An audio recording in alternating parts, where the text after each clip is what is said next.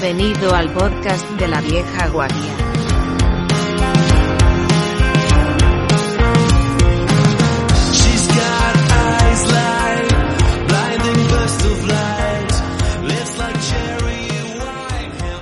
Buenas y bienvenidos al podcast de La Vieja Guardia.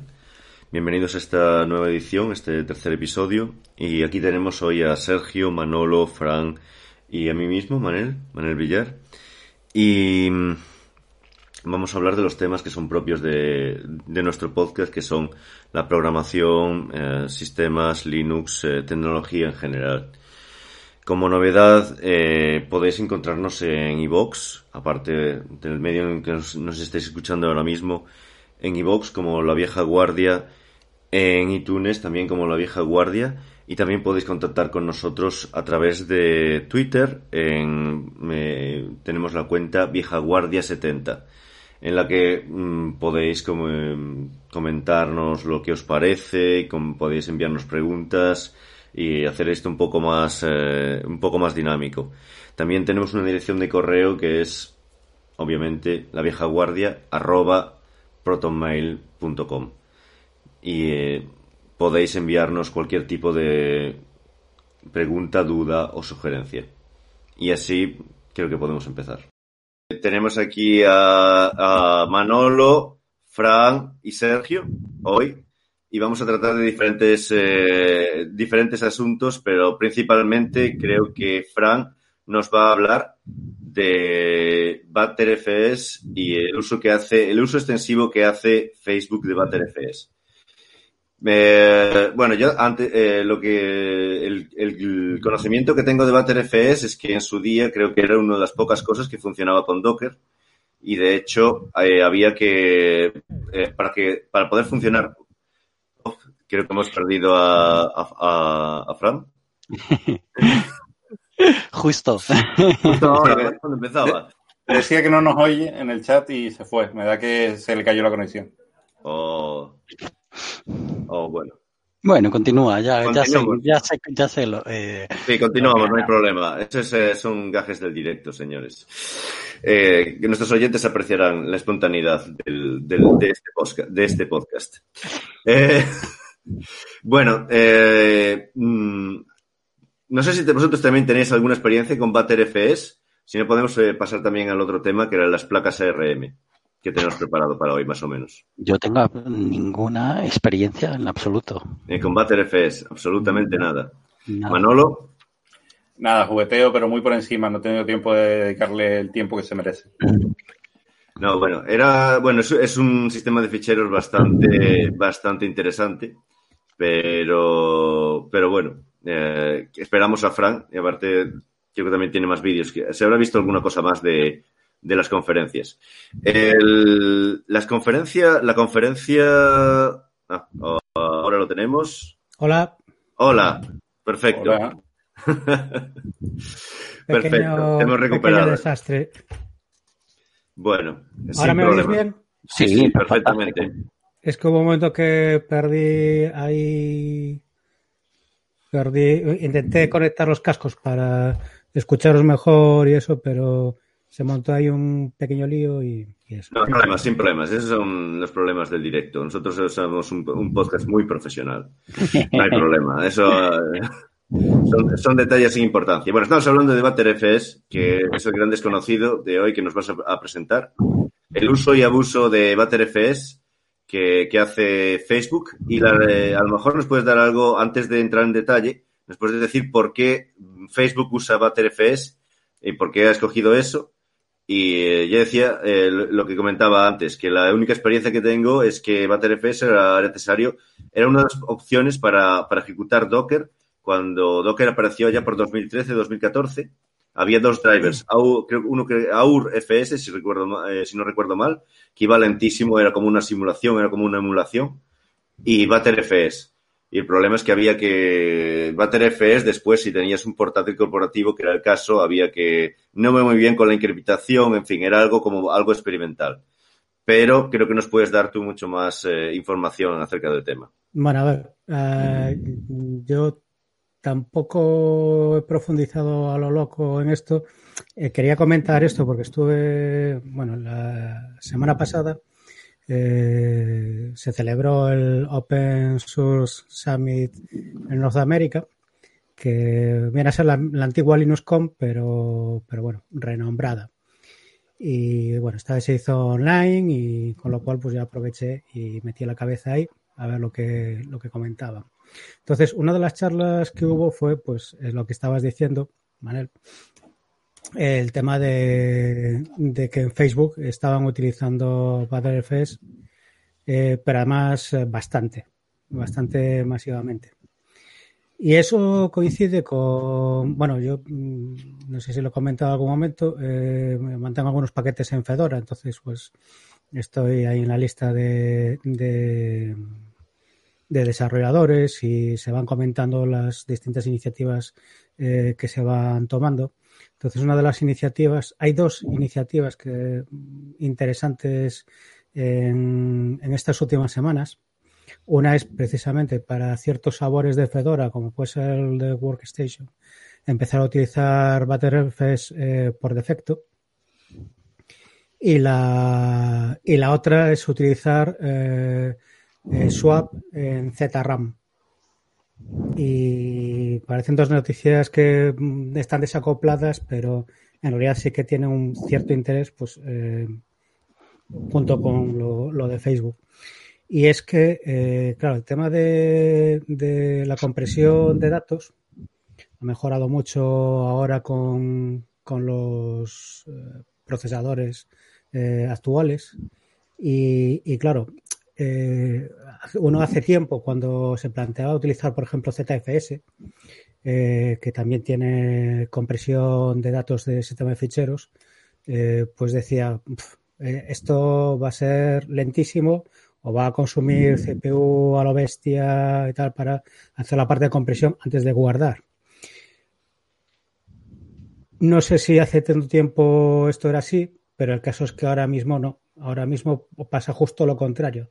Gracias a la compresión de datos, eh, pues eh, el meter un sistema de ficheros que, comprime así en caliente mejora el rendimiento porque el, el, cuello de botella lo tenemos ahora en los sistemas en la escritura en la escritura disco y por eso bueno pues a la gente de Facebook lo está utilizando eh, está utilizando Btrfs muy intensamente porque eh, han conseguido pues eh, reducir hablaban tampoco tengo muy claro específicamente en qué niveles pero hablaban de un tercio de reducción de infraestructura eh, necesaria para mover lo mismo pues o sea de recursos para mover lo mismo que, que tenían sin tener un, un sistema de, de ficheros con compresión de datos y es un poco la, la, historia. No sé si me he enredado mucho de... No, creo que está bien, creo que se lo has explicado bastante bien. Bueno, este era Frank.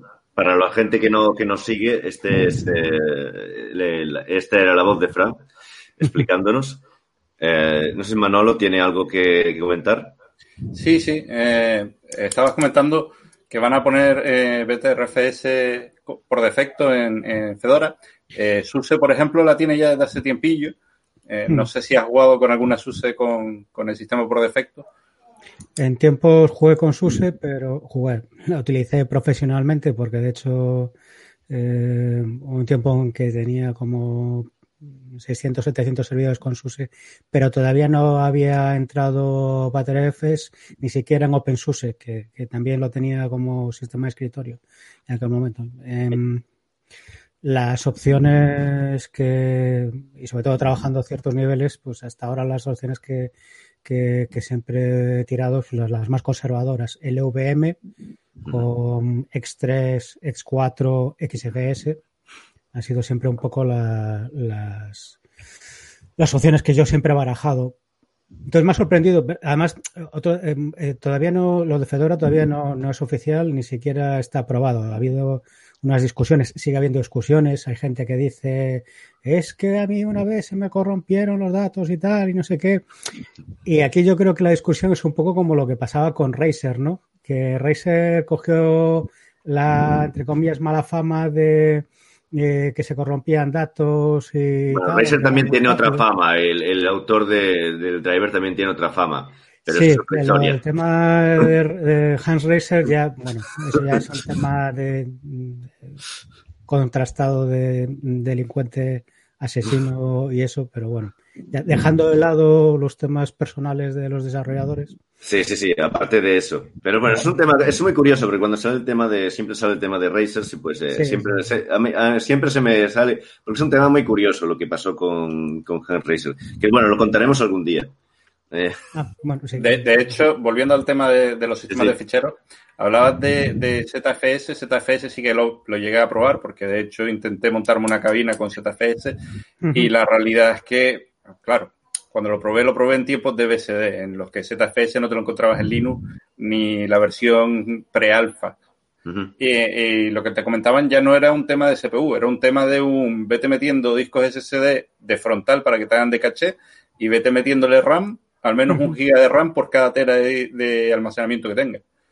Que era bastante intenso en, memoria y en, y en discos en aquel momento, que los SSD además en aquel momento eran caros. Ya. De Sí, hecho, yo creo, hice una cosa parecida así en, en esa línea con CEF en su momento. yo creo que todo esto viene un poco porque ahora los microprocesadores también decomprimen absolutamente todo por hardware. El hardware hace de compresión de vídeo y de compresión de zips y absolutamente lo que quieras. Entonces, eh, estos han sido un empuje también por parte de los navegadores, ¿no? Pues todos los, los navegadores quieren recibir los datos comprimidos y descomprimir. Entonces, cuanto más se haga por hardware, mejor. Entonces, ARM, Intel, todos los microchips integran todas estas espe- eh, especificaciones para poder descomprimir por hardware. Entonces, eso entiendo que es el momento adecuado cuando nosotros probamos esas tecnologías de compresión, pues iba un poco más lento todo porque se hacía todo de otra manera. Pero en este momento, siendo el microchip el que hace, descarga toda eh, eh, la potencia, pues no, ya, ya no hay consumo de, de energía y ya no hay consumo de, de computación. Entonces yo creo que es el momento para, para ma- hacerlo más maduro, ¿no? Toda esta parte de compresión. por- Yo sabía que te iba a interesar el tema. sí, Mira, de, de hecho, volviendo al tema, eh, comentaste eh, algo de ZRAM. Eh, ese sí que no lo tengo localizado. Swap Sí. ZRAM. Sí, básicamente el- la, el otro- la otra iniciativa en la que se está trabajando, de hecho el otro día hubo un día de testing de, bueno, del planteamiento que se ha hecho. Es la swap, dejar de tenerla en, en disco, eh, en disco físico y eh, pasarla a, que sea una parte eh, que esté en, una, en un espacio de memoria, el ZRAM, que es espacio de memoria comprimido, Que también volvemos a lo mismo. Esto en tiempos eh, sería lentísimo y ahora pues eh, el tiempo de la parte de comprimir y meterlo en espacio de memoria y todo, pues es, es tan ágil ahora que mejora el rendimiento en, en equipos actuales. Las pruebas también se están haciendo a ver qué, qué situaciones se pueden dar en equipos más limitados. Pero entonces perderías parte de la RAM que tienes, ¿no? No, no le parte veo de mucho la, de sentido la RAM que tienes. Claro, por eso también tienes que saber eh, a ver a qué, a qué eh, en qué en qué equipos estamos trabajando, con qué equipos estamos trabajando, con qué hardware estamos trabajando. Evidentemente, si tienes un giga de RAM, estás muerto.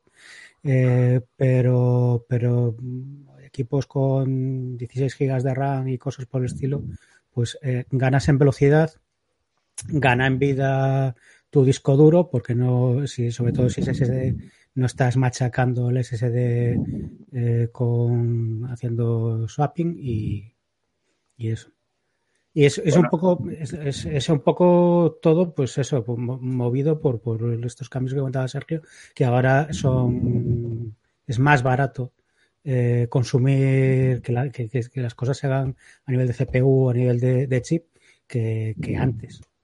Ujú. De todas Yo- maneras, me imagino que, se- que, que peleará contra Microme, que ahora mismo yo tengo una máquina de 32 gigas y me quedan 2 gigas libres porque Microme ha decidido aniquilar mi memoria. Bueno, yo conste que he instalado estos días eh, Firefox eh, Developer Edition, el Quantum, y he tenido el placer de experimentar varios que, crashes eh, sin eh, sin necesidad de sobrecargar la memoria. Así que no quiero imaginar. Bueno, yo he Eh, tenido un loop hoy tonto en el que eh, hago un while loop en, mi, en una web y cuelgo el navegador. Y estoy y toma al 100% de la CPU y cuelga el navegador.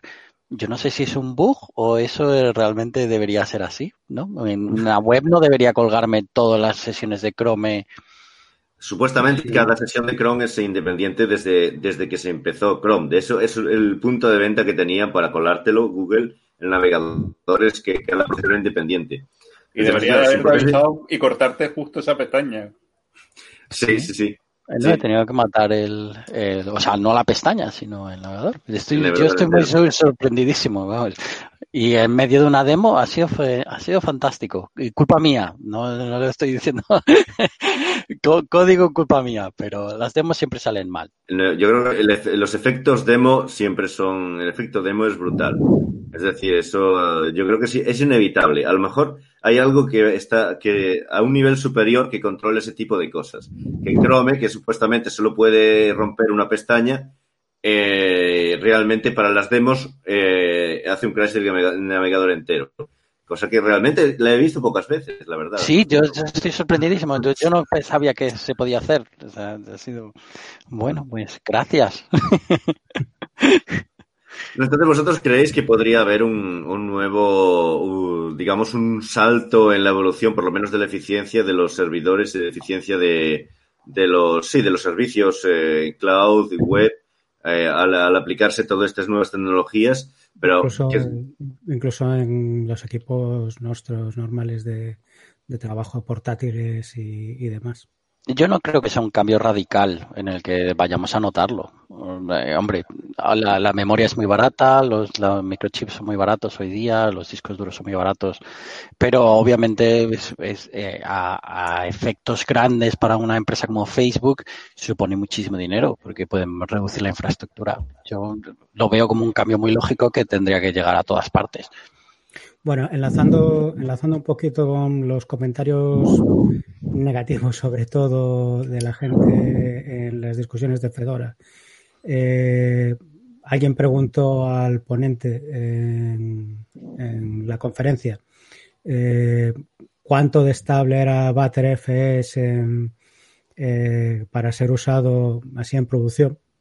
Yo creo que es una pregunta que nos hacemos todos siempre que probamos un nuevo sistema de ficheros.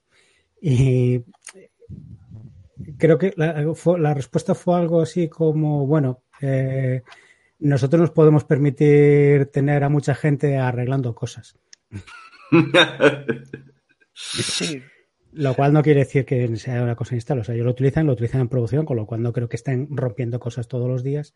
Pero digamos que, bueno, pues ellos tienen juegan con un margen que a lo mejor nosotros en el día a día, pues tanto, no lo sé. Hombre, que una de las distros grandes, vuel- vuelvo a lo de antes, ¿no? Que, que SUSE lo está usando ya por defecto, significa que muy inestable no es.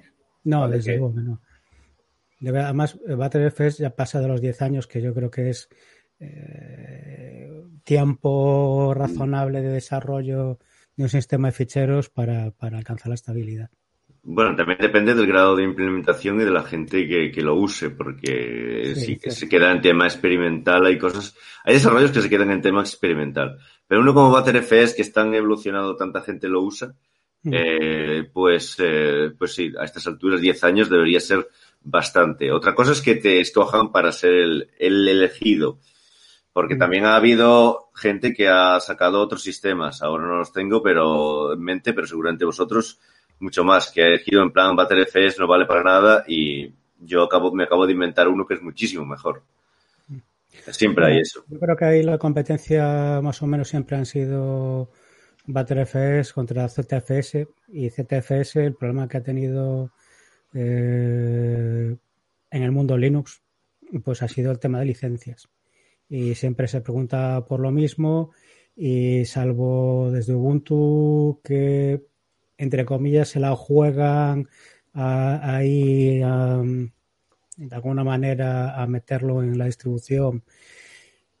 No queda muy claro cómo, según a quien le preguntes, pues no demasiado legal, eh, pues en general la gente escapa un poquito, pues porque eh, la licencia es incompatible con la GPL2 y quien tiene la posibilidad de hacer la licencia compatible con el GPL2, relicenciarlo como GPL2, que sería Oracle, pues no, no- no lo hace No. ni, ni se les espera. No, no, olvídate, eso ya te lo puedo asegurar. mm, No, de hecho es curioso porque Oracle tiene su distribución y no usan ZFS como sistema por defecto ni en broma. Bueno, es que a Oracle le da, el- le da un poco igual, yo creo. ¿Perdón? No, yo creo que a Oracle, yo que trabajé para, para ellos, yo creo que les da un poco igual.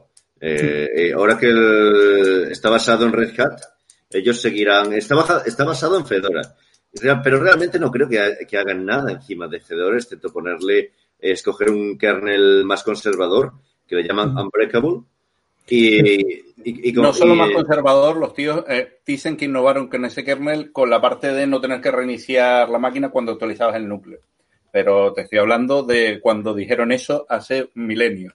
Ahora el núcleo de Linux ya permite eso por defecto. No creo que haya muchas diferencias más aparte de eso, sinceramente. Eh, en el resto sí, te confirmo que es una Red Hat, pero vamos, a calicanto, ¿eh? Coges software de Sí. ese que comprueba si arranca en una Red Hat o no, No, es lo una tiras en una Linux y, y- y no te dice ni mu. Es una Fedora, ojo, no es una Red Hat, es una Sí, Fedora. no, no, es, es Red Hat, es Red Hat. Es Red Hat. Es Red Pero mira que yo, los repositorios, cuando trabajaba con ella, los repositorios son los repositorios de, de Fedora. Y No, otra después había Apple. Claro, pero ahí hay eh, mm, Fedora mantiene la parte de Apple, que son los paquetes estas, est- estos que no se llegan a usar en, en- o sea, no se llegan a incluir dentro de Red Hat oficialmente. Sí, eso que son Eh, Enterprise, porque Apple viene en Enterprise no sé qué, no sé cuánto. Exactamente, sí, pero, pero o sea, la parte de, de, de Red Hat Enterprise Linux, eh, que, que, que es la, digamos, la distribución oficial, eh, y luego pues están los paquetes estos adicionales que los que se mantienen des- desde, desde el proyecto de Fedora, que yo también mantengo algunos.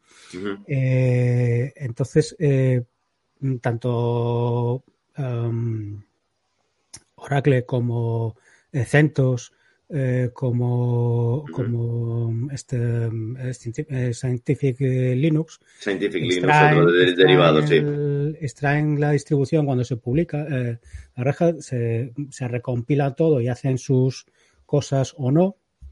Y, y se, y se extraen las nuevas distribuciones. Ojo, eh, en, en el tema de CentOS, esto está cambiando.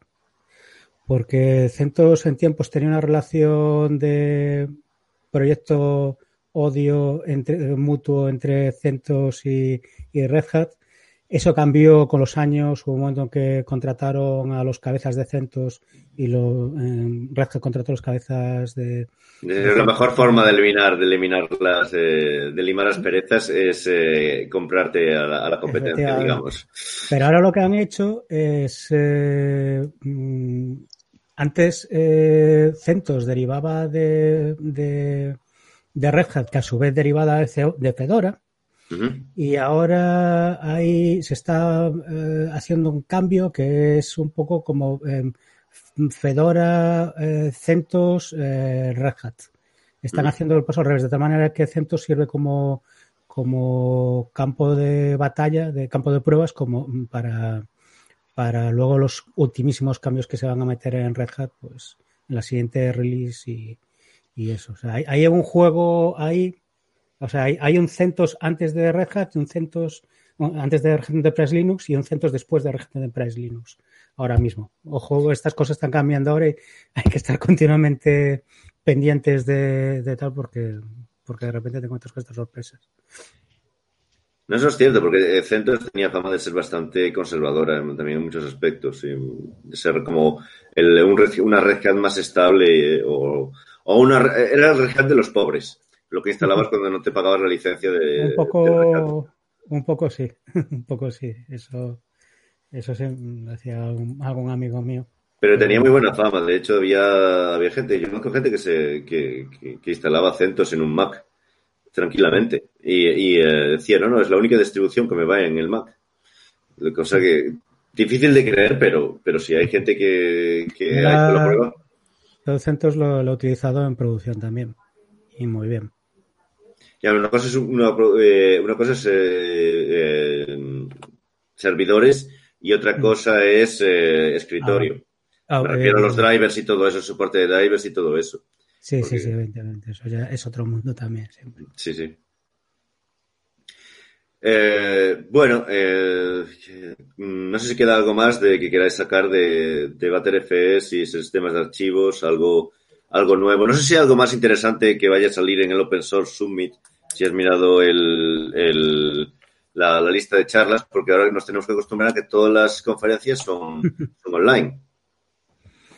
Bueno, yo he estado saltando de unos tracks a otros. Eh, he estado pues viendo cosas de bases de datos, eh, hablaron pues de las nuevas mejoras de Postgres 12, por ejemplo.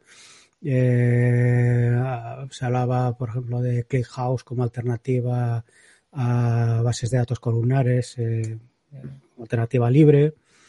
Eh, he estado pues también en, en la parte de, de lo que es lo que llamaban sistemas, eh, eh, pues eh, mucha charla sobre contenedores, Kubernetes y demás, eh, es la moda. Me llamó la atención un par de charlas que, que iban un poco más al- a, las- a los internals de los contenedores, que era de gente de Ubuntu que desarrollan el XD. Eh, para los que no conozcan el XD, pues es eh, un sistema anterior, el XC, mejor dicho, es un sistema anterior a, a- Docker. Eh, el XD es una capa que se le pone encima para que sea un poco más amigable y que permite, pues, con la misma filosofía de Docker en lo que se refiere a parte del sistema, utilizar cgroups, utilizar bueno, las ah, patas que tiene que, que hay en, en tema de contenedores en el sistema operativo. Y, y me pareció muy interesante esas charlas porque, bueno, pues es cierto que Docker está muy extendido, es cierto que Docker también tiene su competencia y tal, no se habla tanto del XC y yo creo que el XC permite también hacer cosas interesantes. eh, pues yo por lo menos le veo interés a nivel de test o incluso a nivel de hacer cosas en producción que no que no requieren pues, toda la parte de empaquetado eh, que proporciona Docker o, otros sistemas de contenedores mm, barra eh, distribución de, de software, ¿no? Sí. Bueno, eh, creo que. ¿Cuál es la otra alternativa? Creo que o- otra alternativa Docker o algo.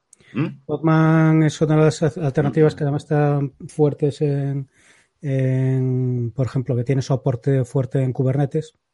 Y, y, bueno, es eh, después de haber salido por ahí RKT y otros sistemas, pues bueno, parece que, que se va, están ahí los dos ahí a, a, a la gresca un poco, bueno, a la gresca no, a la sana competencia y, Mm. y luego la gente que los usa, pues según lo que le venga mejor. Docker tiene mayor implantación. Eh, Postman, por ejemplo, pues tiene ventajas a nivel de seguridad. Eh, tiene ventajas también a nivel de, de uso, porque tú puedes estar levantando contenedores en, en tu equipo sin tener el demonio de doc- un demonio como el de Docker eh, corriendo y demás, pues hacer el build de los contenedores sin, sin problema y eso. También estuvo otra charla tan curiosa que es eh, con ese, eh, y esa tiene también mucha utilidad para gente que somos de sistemas, que era el sistema de eh, NSPound. Ujú. Para quien no lo conozca, pues es un, un subsistema de Systemd, otra cosa más que añade Systemd, que empezó como sistema novedoso de Arranca y Linux y ahora es, eh, mm, bueno, es, es- es una plaga. Y, y entonces, bueno, pues eh, hubo una charla, un charla taller bastante interesante de cómo coger y, y levantar contenedores a partir de una imagen de una máquina virtual y, o a partir de eh, un directorio donde tú te montas, eh, haces un bootstrap de, de sistema operativo. Eh, no lo comentaron, pero lo vi hace tiempo en un artículo.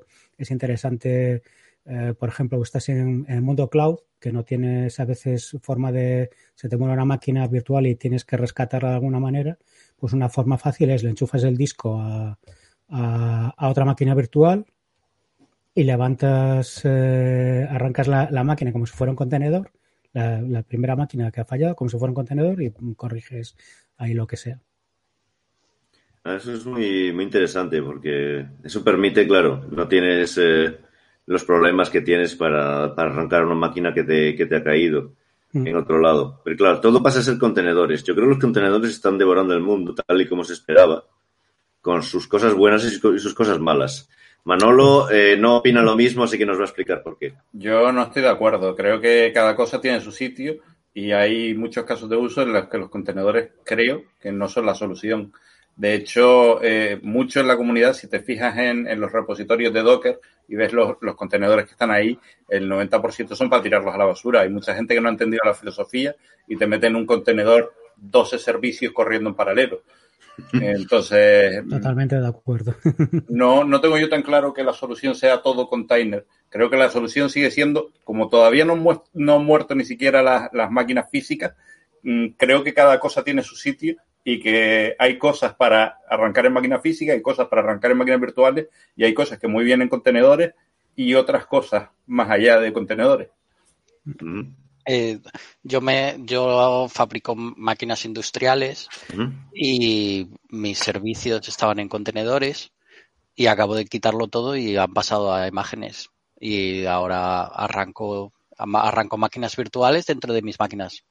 Y es como y, y he, he pasado de los contenedores. Me está, me estaban causando muchos quebraderos de cabeza. Entonces ahora arranco una máquina virtual que se instala eh, como pues, tiene un script igual que se instala un contenedor y arranca y monta sus servicios y ahí es donde yo tengo muchísimos servicios porque ahora empiezo a levantar este servicio aquí, este servicio allá, que se comunican entre ellos internamente. La filosofía de contenedores es cada servicio va en su propio contenedor y hablan entre ellos en su propia red y es todo fantástico hasta que tienes un problema y entonces hay que pelearse.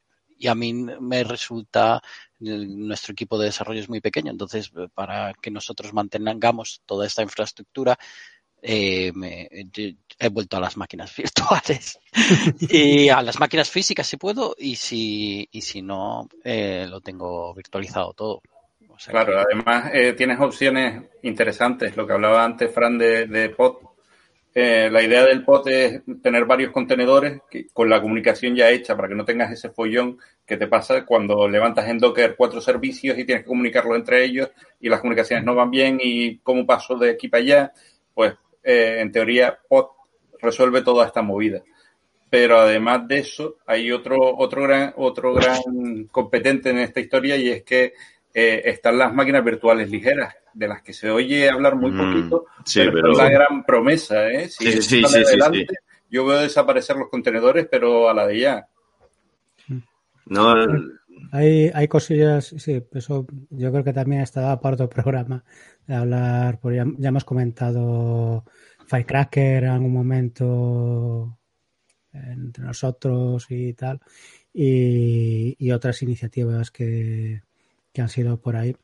Ah, yo creo que eh, no hay que volverse locos con hay que hacer siempre, hay que irse a todo, con todo contenedores, todo Kubernetes, todo no.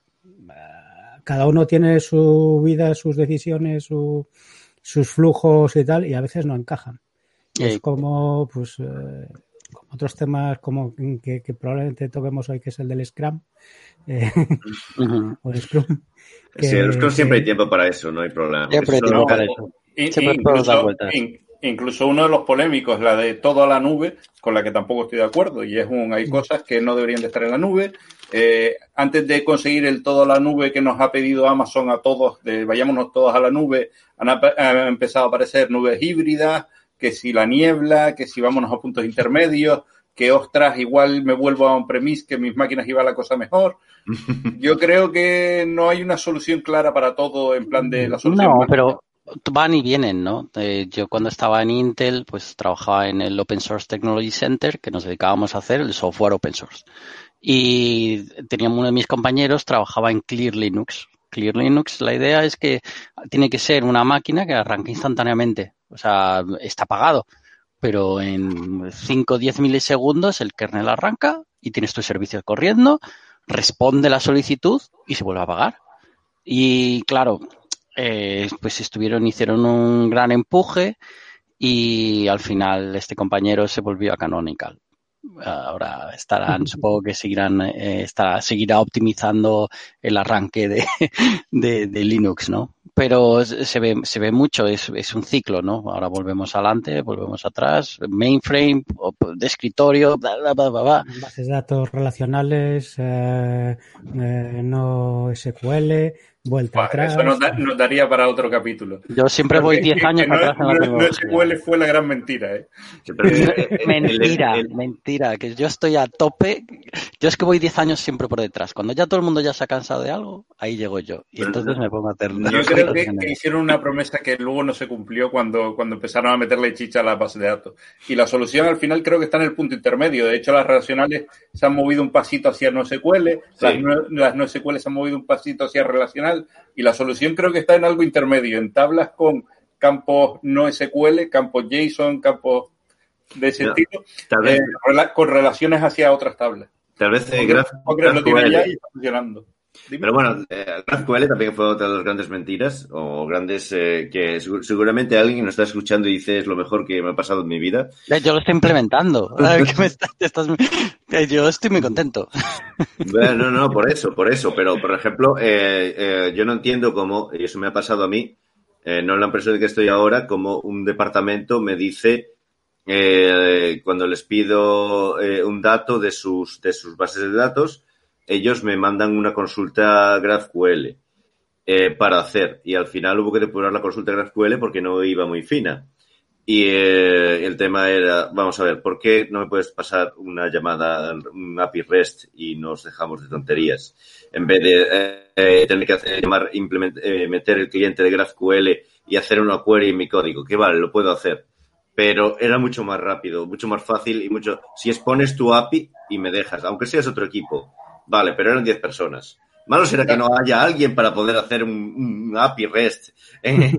No, ¿Qué no, pero ¿sabes qué pasa? Que, que creo que esto es lo mismo que lo que hablábamos antes de Docker.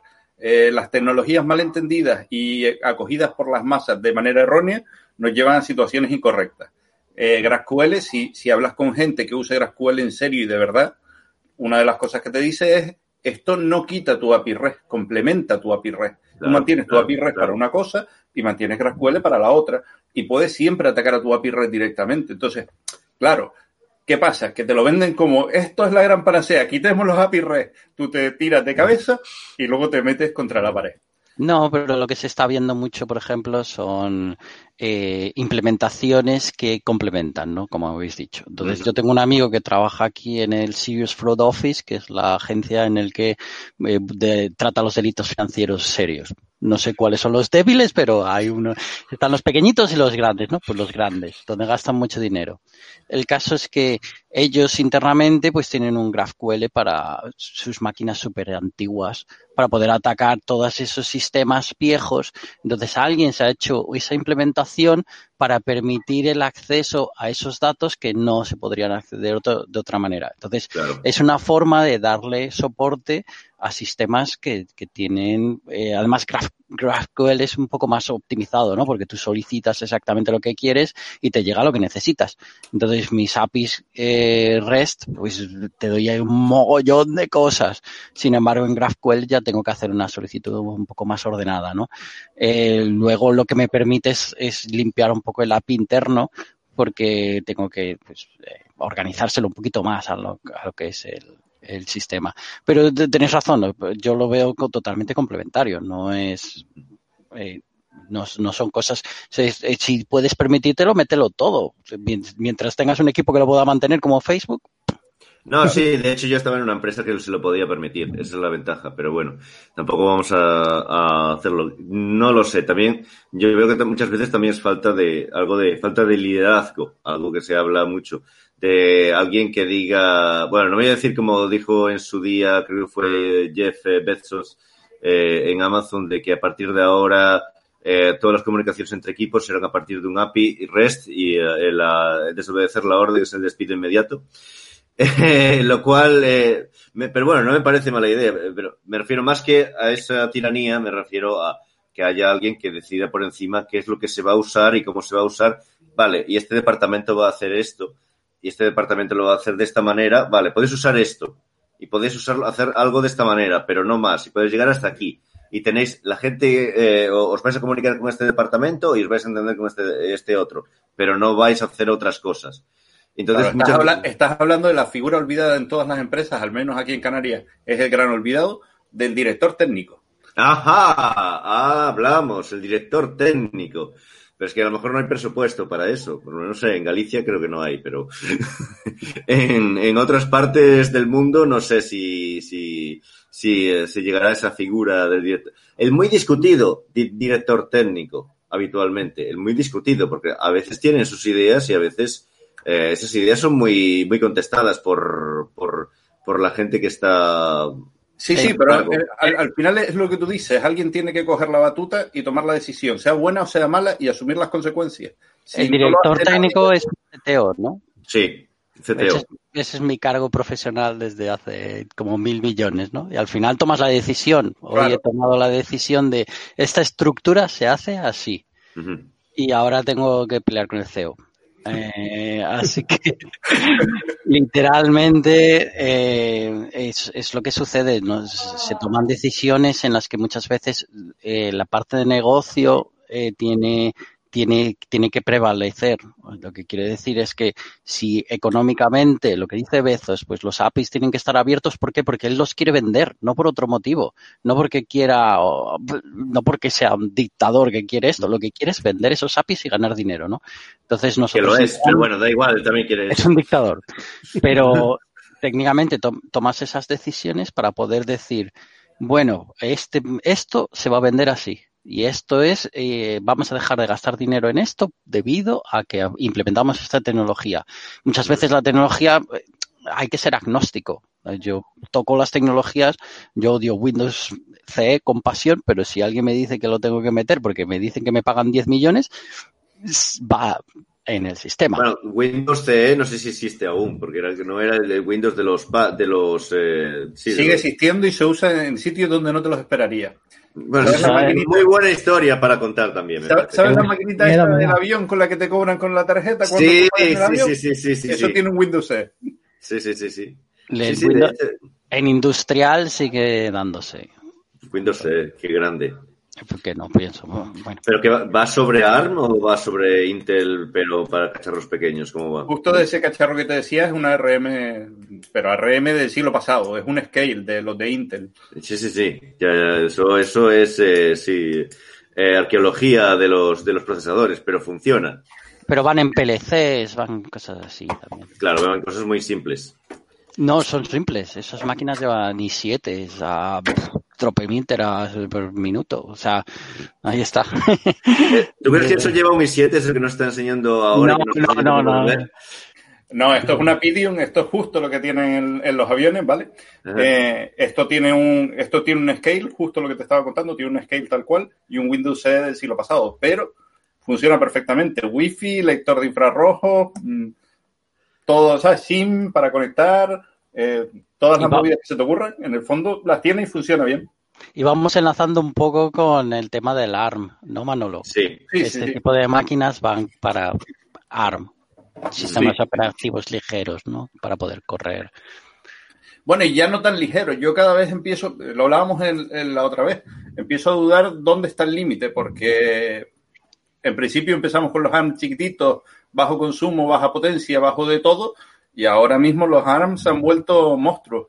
Eh, esta semana leía que, que la gente de Huawei ha sacado su, su PC de escritorio con su procesador ARM, eh, marcando terreno y diciéndole a Estados Unidos, un, me da igual Intel, me da igual AMD, yo ya tengo mi hardware y mi software, ponte como quieras. Totalmente lógico. No, me parece. No, me parece que estamos viendo, asistiremos a ese tipo de cosas. De hecho, hoy también ha salido una noticia que el Huawei acaba de sacar los primeros camiones que van con hidrógeno, lo cual es, eh, un peligro, porque el hidrógeno explota. Pero bueno, me refiero que está viendo, empezando a ver tecnologías que no, donde no, que no nos esperamos y cosas que están saliendo de que no nos, que no nos esperamos.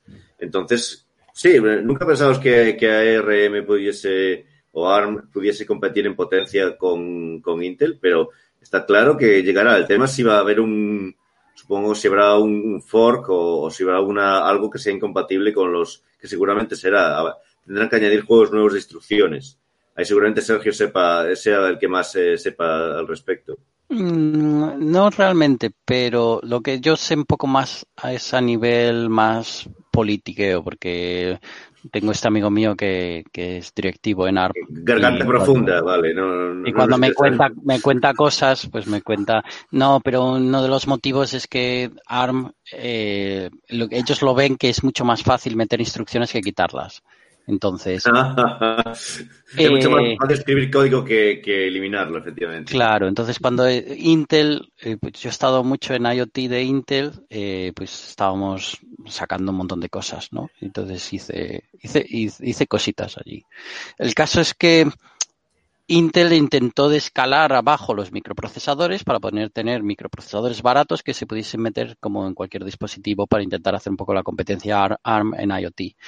Mm, No pudo ser. eh, al final cancelaron todos los proyectos, todos los, todos estos, eh, todas estas placas como el Arduino 101 que mm, Intel hizo animaladas muy grandes. Eh, metimos un, dos microchips, dos microcontroladores en paralelo, uno corriendo x86 y otro de una, de una instrucción, de un sistema de instrucciones que, de una empresa que Intel había comprado hace, hace 10 años o algo así.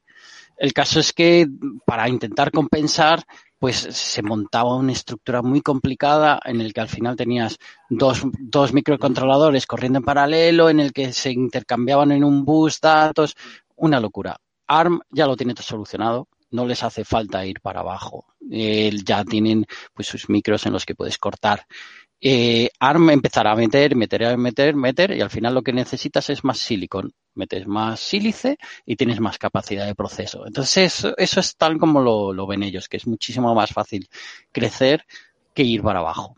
Eh, a largo plazo, a ver, no, la, la, ventaja que hay en Intel es que ya, pues, ya tiene mucho camino recorrido, ¿no? Por grande poten gran potencia de computación, han encontrado todos los tricks que se pueden hacer para conseguir rendimiento.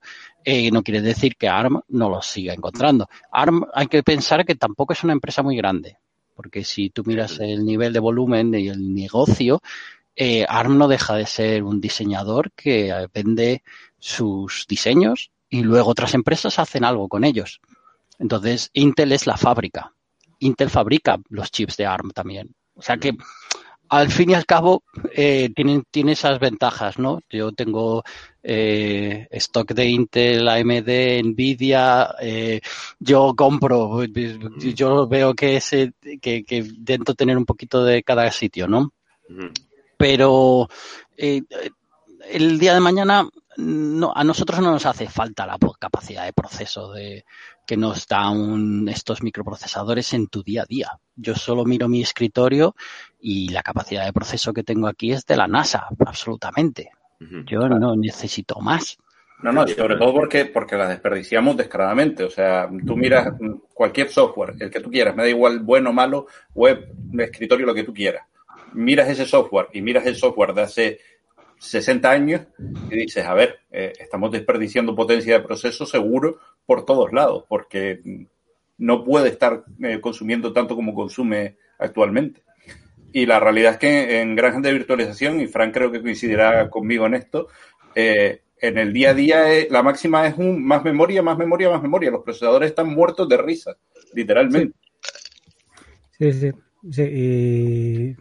Bueno, a veces también dependiendo de que le metas, pero, pero sí, es una de las cosas, además una de las cosas típicas que te viene gente y te dice, ah, no sé qué, esto no me va muy bien, eh, dame 4 gigas más de RAM. ¿Para qué? Has optimizado código, has mirado tal, has mirado, has mirado si quieres si, si tienes eh, tus índices eh, en la base de datos bien hechos y tal. Mm. Las cosas pasan. Sin embargo, luego te piden procesadores y tú das. ¿Qué quieres? ¿24 cores? 24 cores, toma para ti, todos tuyos. Pero es muchísimo, eso, eso es bastante. Eh, ya se ha hablado bastantes veces de ese, de ese tema, ha salido. Pero claro, es mucho más fácil irte a, al campo. A, a, a, eh, me acuerdo que teníamos un. Sí, debía ser un Carrefour al lado en, en, en, en el estudio de animación, en Ilion y me decía, no, no, antes que, bueno, esto va lento, no hay problema, vamos a, a- al, vamos a comprarnos más rama al, al Carrefour de al lado. Entonces acabas antes y no te rompes la cabeza tanto si usas más recursos que no si, si haces las cosas bien. Y yo entiendo que una empresa, incluso para una empresa, es mucho más barato, puede ser mucho más barato meterle más RAM a un, a un equipo. que Depende, no- depende, porque esa curva es exponencial. Entonces, Claro. en el momento inicial puede ser más barato, pero cuando llegas a la, a la esquina de la curva exponencial, uf, ahí ya o resuelves el problema de software o con mucho hierro vas a tener que meter para poderlo resolver. Efectivamente. Pero después también está otro tema, que es el de, sí, temas que realmente, por ejemplo, eh, los eh, lenguajes interpretados, eh, Ruby, PHP, bueno, lo normal, pero sobre todo, por ejemplo, Ruby tenía fama de ser extremadamente lento. Tenía, tenía fama de ser extremadamente consumidor de memoria. también. Pero, eh, pero como siempre, la, la mala fama es difícil de quitártela, ¿vale? Las Claro. primeras implementaciones de Ruby fueron, en mi opinión, bastante malas en ese sentido, pero un Ruby actual yo no creo que sea Ruby, solo Ruby como lenguaje, ¿eh? no hablo de framework por encima, no hablo de Rails, no hablo de ninguno de ellos. Ya, ya. Eh, pero Ruby como lenguaje mm, no creo que sea tan malo a día de hoy, ¿vale? Que hay implementaciones del, del intérprete en mogollón de lenguajes, en el propio Ruby, en Java, en C, en Rust, hay de- en pero la pregunta es, ¿es necesario realmente optimizar ese tipo de lenguajes? O eso, o es, o si vas a optimizar, ya te vas a C, C, C++, Rust, algo que ya específicamente se hizo con la, con la eficiencia. Claro, el Eh, problema son las modas, como siempre. Eh, si tú pones de moda un lenguaje y toda la gente piensa que se puede utilizar para todo, acabas en situaciones en las que te pegas contra la pared porque resulta que es que ese lenguaje no es apto para eso que lo estás usando. Eh, y esto no lo digo por Ruby, lo digo por todos en general. O sea, a mí no se me ocurre, eh, pues yo qué sé, programar un software de contabilidad en ensamblador o en C. Antes me corto las venas. Eh, pero, pero vamos, que lo mismo pasa con los lenguajes interpretados. ¿eh? No, no creo que sean la solución perfecta para todo. Y hay casos en los que, pues yo qué sé, un ray tracer en JavaScript, ¿estamos locos o, o qué estamos haciendo? Eh, gracias, Manolo. Ya, te- te muestro el que tengo. El que hice hace unos eh, años. Eh, eh, Pero, por ejemplo, hay que pensar que yo, este, eh, nosotros estamos montando una fábrica nueva, ¿no? Entonces, eh, me han dicho, ¿quieres meter un rack con servidores? Venga, vamos a meter un rack con servidores. ¿Qué vamos a hacer? Eh, ¿Qué servidores quieres? Scrapalia.com por mil euros. Ten- he comprado como ocho servidores del PowerEdge 7 eh, No te compraste- T710 por y eso, son 128 gigas de RAM cada uno. 128 gigas de RAM. No- y eh, consumen, pero me ha costado menos que un ordenador de escritorio comprar todos los servidores que yo necesito. bueno, todo. alquilarlos, porque eso no los has comprado o, o- o son alquilados por, por X meses. Hombre, son comprados. En, Son comprados, en Scapalia puedes comprar por 150 euros servidores de altísimo, de bueno, altísima, de alta servidores. Pero después Xeon, tienes que pagar, Xeon, pagarlo, tienes que pagarlo el, el- ah, claro, pero estás comprando para local.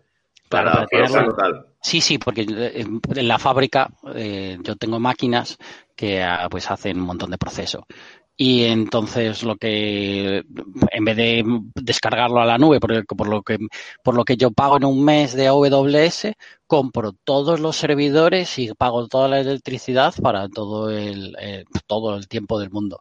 Entonces, en este momento, pues hemos, tengo un montón de Xeon 5500 que no tengo uso tampoco para todo lo que hemos comprado. La verdad es que se nos ha ido la olla. ¿Sabes? Lo, típico del eBay que dices comprar, comprar.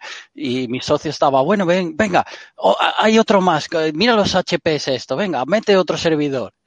Y nos costaban los servidores que hace años, pues ese servidor valía 2.000, 3.000, 5.000 euros y 150 euros. Entonces, eh, a ver en qué estado están pero son servidores, no pueden durar 10 años como pueden durar 20 años. Sí, lo, el tema es que... Sí, sí, no, si, si, los tratas con cariño te van a durar. A ver, lo que pasa es que son como, pues no sé, cuatro o cinco generaciones atrás.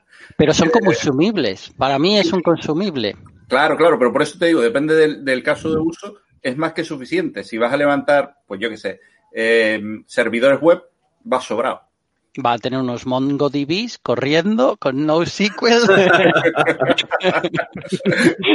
sirviendo, un, sirviendo un GraphQL. Dividiendo en GraphQL, ahí, bueno, ahí no sé, ya empezamos a, a tocar el- la curva exponencial, el límite No, de la no, curva yo creo que no, yo creo que va bien, creo que va bien todavía. Y, y se A ver, conecta Si a por, una... ejemplo, si por ejemplo te diese por montar virtualización, empiezas a tener problemas porque esos procesadores son tan viejos que no tienen los juegos nuevos de virtualización. Cierto. O si empiezas Ah. a montar eh, cosas como compresión de lo que estábamos hablando antes, te pasa más de lo mismo.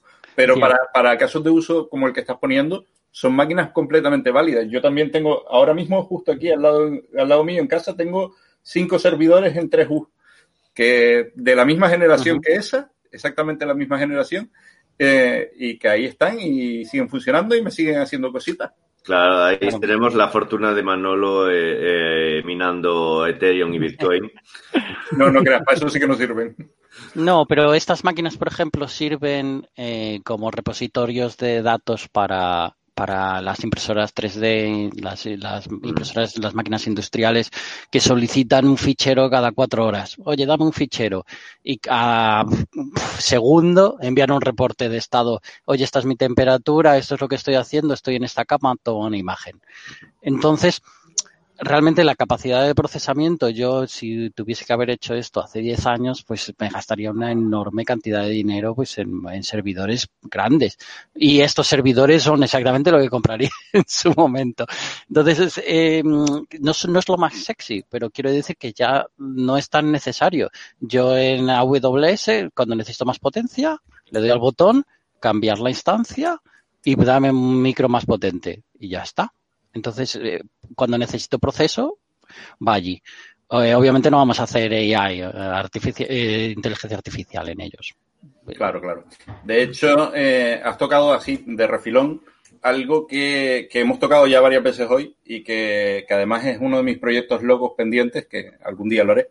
Y es que, es que claro, si, si empezamos a hablar de sistemas de ficheros distribuidos, estilo Ceph, estilo los otros que existen, eh, y empezamos a hablar de máquinas de baja potencia, estilo los ARM, eh, si buscas una plaquita ARM de estas baratas que tienen un conector SATA y compras un disco SATA medianamente barato, pues te puede salir el conjunto, te puede salir sobre los 100, 110 euros, una cosa así. Eh, coges esos 100, 110 euros y lo multiplicas por 50 y tienes un almacenamiento distribuido bastante interesante por un precio realmente irrisorio y con la capacidad de si se me rompe uno me da igual, me gasto otros 110 euros, tiro la placa y el disco duro y pongo otro. Por 100 euros te puedes comprar chatarra Intel que te da más rendimiento que ARM. Me da la impresión. No sé. En un sistema distribuido no lo tengo tan claro, porque ten en cuenta que tienes una placa dedicada solo para un disco. O sea, Mm. tienes un- una placa de RM en exclusiva para tratar con un disco y con la transacción en red. Y al tener eso multiplicado por N1000, mm, no lo sé, no lo sé. Es un experimento que yo quiero hacer No, y que pero todavía no he hecho, pero estoy con Manolo. A ver, tú si tienes un micro Intel te va a consumir un consumo. Va a tener... Ese es otro tema, ese es otro tema. El O tema consumo. Estas máquinas, yo estoy pensando que la salida de aire irá al calentador para calentar las, la, eh, la, la impresora 3D por dentro, porque de esos, pf, no sé, mil vatios, dos mil vatios, eso me va a dar mucho calor. Ya me ahorro dinero en el aire acondicionado de las máquinas. O sea, va- vas a revolucionar el diseño de las fábricas de, de las, eh, de las impresoras 3D mediante ese uso de la reuso de la, de la, de la calor, ese sistema de, de entropía. Oh, de- sí, de- de- está el, el rack interno de la máquina lleva unas, unas canalizaciones que van a, que llevan el calor dentro, que es donde lo quiero. Nosotros imprimimos en unas piezas en metal y ese calor a, a mí me es útil.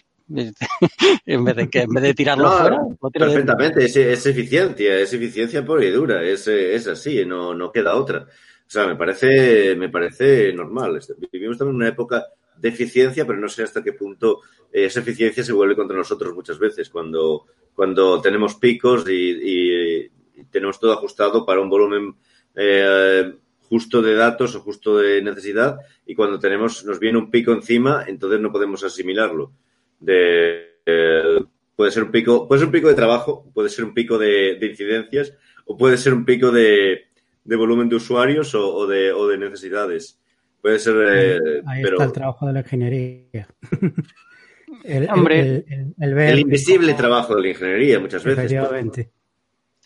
Hombre, tienes las instancias estas de AWS que salen muy baratas porque simplemente te avisan, creo que lo habíamos mencionado, que avisan Sí, sí, cada dos minutos antes. Entonces, ese tipo de servicios yo creo que irán a más. Si al final todo es de usar y tirar, todo el código arranca y para, arranca y para, al final co- alquilarás segundos de ejecución en vez de al- alquilar máquinas o no Sí, sé. pero Claro, bueno. todo- volvemos a lo de siempre. Todo de alguna manera, volvemos. Perdón. Eh, no, de- de alguna manera volvemos al mainframe. Volvemos sí, al claro. mainframe. Y, y volvemos a lo de todo depende. Al final, fíjate, eh, ese flujo de jugar con, con los picos y demás, suponiendo que tienes un negocio que es propenso a picos, pero imagínate que tienes un negocio súper estable, que, que no tienes picos, que tu previsión de clientes va a ser la misma y que tu previsión de clientes va a ser la misma cuatro años. Te compensa más comprar máquinas y instalarlas en tu CPD que irte a Amazon y estar jugando con ellos a te pongo o no te pongo. ¿eh? No sé si Haciendo existe- los números salen. No sé si, si existen esos tipos de negocios que no tienes picos de. Sí, hombre, bueno. sí. Sí, sí, yo creo que existen. ¿eh? Depende Sí, también. además Por, bastante. por la No- parte, no- no creo por que lo que, por lo que a mí se refiere, eh, bueno, en, en mi empresa tenemos un negocio así, tenemos el eh, un tráfico bastante, bastante estable, bastante eh, predecible y bueno, sí, alguna vez se produce alguna situación extraña, pero en general eh, no, no requiere de la capacidad de reacción que te proporciona, por ejemplo, el cloud, ¿no?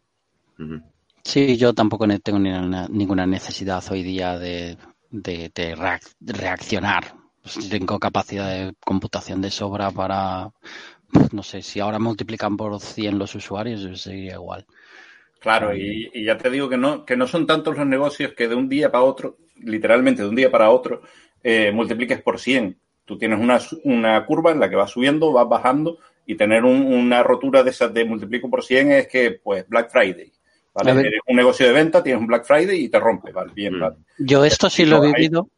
Sí lo he vivido porque cuando yo trabajé en un buscador de internet que hacíamos buscador de vídeo, entonces hacíamos vídeo y que era como Google Videos, pero se llamaba, se llamaba Blinks. El caso es que nosotros eh, cuando hacíamos una release, nosotros hacíamos totalmente publicidad. Hacíamos muchísima, muchísima publicidad. Salíamos en los medios, salíamos en el The Guardian o salíamos en el New York Times. Y en ese momento se producía un pico brutal. Y al, al, al da- hacer vídeo, eh, lo que sucedía es que entraba la gente, hacía una búsqueda y miraba, ay, qué bonito que puedo buscar por gatos. Y luego instantáneamente salía el segundo pico. Y el segundo pico es cuando la gente descubría que no teníamos límite a los vídeos adultos. Y se- entonces, claro, nosotros llegábamos pues a lo mejor a los 10 millones de usuarios al mes, cosas así, en el que había un uso muy intensivo y, cada vez que salíamos en prensa veíamos exactamente eso. Cuando hicimos la salida en, las televisiones inteligentes, eh, se hizo un acuerdo con Samsung, Samsung lo metió en, sus teles. Claro, era una forma de tener contenido adulto en tu televisión. Eh, en ese momento se veían unos picos brutales de- de datos, ¿no? Y nosotros teníamos un, teníamos varios CPDs eh, que gestionábamos nosotros con nuestras propias máquinas, con todo, con todos nuestros servicios y, ah, y sufríamos. Muchas veces eh, sufrimos, hicimos, hicimos lo típico de, sabéis que es mucho más rápido, eh, si- no, no se puede competir en transferencia de datos o en un camión en una autopista a 120 kilómetros por hora. Si quieres transmitir muchísimos datos, sacas servidores, los metes en un camión y los mandas. Pues nosotros hicimos esa, eh, estuvimos meses intentando transferir los, las toneladas de, de vídeos que teníamos de Europa a Estados Unidos y al final lo que se hizo fue enviarse todo por avión. Y arreglamos. O sea, esa leyenda Salvamos. urbana es real, existe. eh, eh, o sea, de- realmente tú puedes dar fe de que existe, de que, de que eh, os salió la más barato. transferencia de datos pues, lo fue no, no, no solo barato, sino que, lo- que es que estábamos sufriendo para obtener todo, para hacer toda la transferencia completa. Al final, el, el administrador de sistemas se cogió un avión, metió todo dentro del avión y se lo trajo.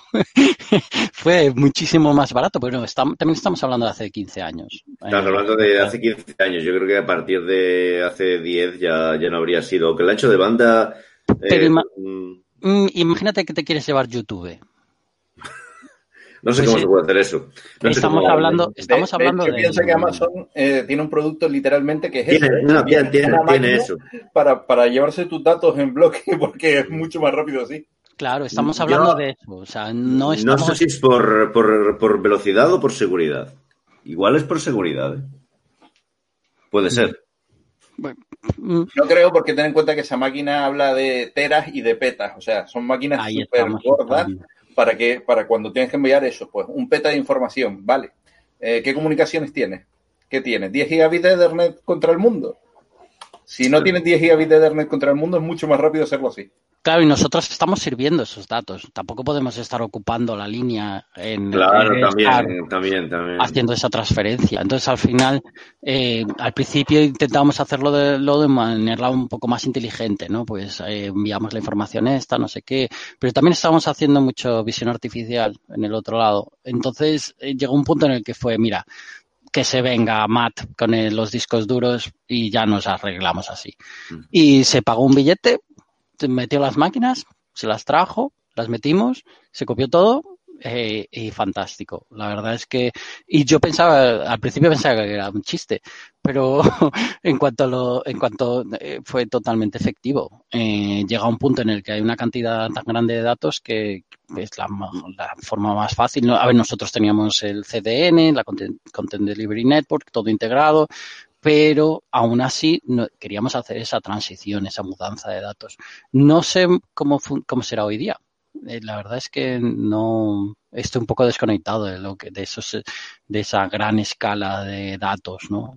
Es un poco más Yo creo que el ancho de banda ha bajado el precio bastante y se ha aumentado la capacidad bastante, pero también los datos y las resoluciones de los vídeos, porque al final, aparte de los vídeos, no sé qué otro tipo de datos puede haber eh, para, para transmitir eh, que, de- que, que, que ocupen eso, porque, no sé, Sí, ADN.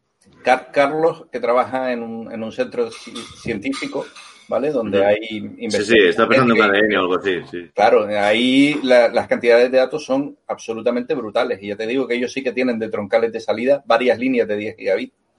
Eh, porque, porque las transferencias de datos son brutales. Eh, lo último que me hablaba era de que, que iban a montar un sistema nuevo que necesitaba tecnología que ni siquiera se había creado aún a día de hoy. Mm. Ya, no, no, no, no, me imagino, porque sí, eh, mm, aparte del tema científico y todo eso, requiere unas cantidades de, unas capacidades de almacenamiento brutales. Aunque, bueno, ahora mismo también, no sé, llegamos a un punto en que, en que, en que los anchos de banda han crecido tanto, todo, to- todo se ha disparado comparado a hace unos años. Creo. No lo sé, ¿tú, tú piensas que un, un secuenciador genético, un cacharro que, yo qué sé, un microscopio electrónico de esos hiperpotentes, eh, tienes que sacar tramas de vídeo en tiempo real a súper altísima resolución. Y ahí el ancho de banda estamos hablando de cosas de eso, de 100 gigabits por segundo para arriba. Mm, ya, ya, ya. No, es una barbaridad. Es algo, son escalas que realmente nosotros tampoco podemos pensar mucho. No, no está en nuestro día a día. De hecho, si la, la, base de datos en cierta empresa que conozco, que es bastante, que, que, que mueve bastante, eh, la base de datos de producción son de, que la base de datos de producción que usan es de 3 megas. 3 megas. Porque solamente son resultados de tests. De tests, de, de pruebas de, de sus productos. Y solo se graban los resultados eh, finales. No se graba el resultado inicial. Solo. Así que la base de datos de En producción. un SQLite, en una RM, ¿verdad? No, no, no, no, no, no, no, no. Esa, esa es una es una empresa, además es una empresa de ingeniería, es una empresa de fabricación. Lo que pasa es que de este software para, para, para hardware. Pero bueno, tampoco, tampoco vamos a dar muchos datos. Tampoco vamos a, a dar mucho eh, muchos datos hoy acerca de esos temas. No, eh, es, es interesante porque creo que también todo está ahora, todos pensamos un poco en cloud y todo eso, pero claro, eh, eh, es muy barato ahora tener cosas on-premise. Cuando todo el mundo está en, cloud, se dan cuenta de que eh, on-premise es, eh, es decir, hay un mantra que es el mantra de on-cloud y de hecho un, un directivo de la empresa en la que estaba antes, eh, cuando me dijo que no, tú antes trabajabas en on-premise, me dijo no. Eh, y pasé a trabajar en, eh, on-cloud en- por un, durante un año y medio y me volví a cambiar ahora a on-premise más o menos, es más bien IoT. Eh, cloud is dead. La nube está muerta. Ya no se va a volver a la nube. Ya no se va a volver a, no volver a on-premise. Eso es, muy, es, un- es una frase muy dura para decir. Yo creo que, o muy, muy exagerada. Nunca se puede decir eso. Incluso eh, ahora No. mismo. Pero tú piensas que es una parte política. Tú tienes unos, unos directivos que acaban de entrar a una empresa. ¿Y qué hace un directivo cuando entra en una empresa? Cambiarlo todo. Entonces, tú tienes el directivo anterior lo ha hecho todo mal. Siempre lo hace todo mal. Entonces, ¿qué sucede? Que si tú entras en una empresa que tiene todo en el cloud, todo al premise. Y si entras en una empresa que está todo en premise, tiene que irse todo al cloud. Es, es así. Y así es como tú, como directivo, te llevas tu incentivo de, de- de- anual.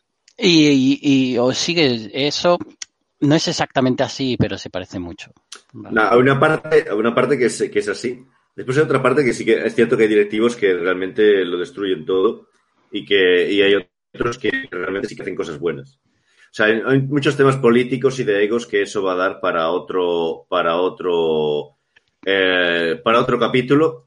Eh, así que creo que vamos, eh, eh, vamos cortando por hoy y vamos terminando por hoy.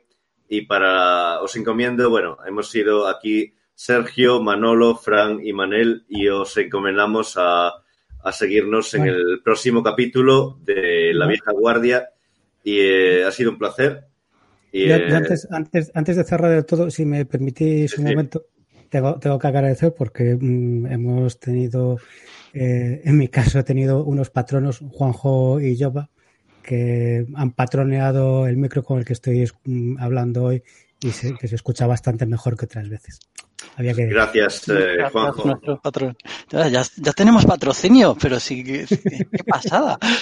El- total. eh, En el próximo capítulo hablaremos del Patreon y del bueno y por cierto estamos otra- estamos en, en iTunes así que eh, eh, te- estamos en iVoox gracias Fran y, eh, y muchas gracias por seguirnos y hasta la próxima Muchas gracias. Saludos.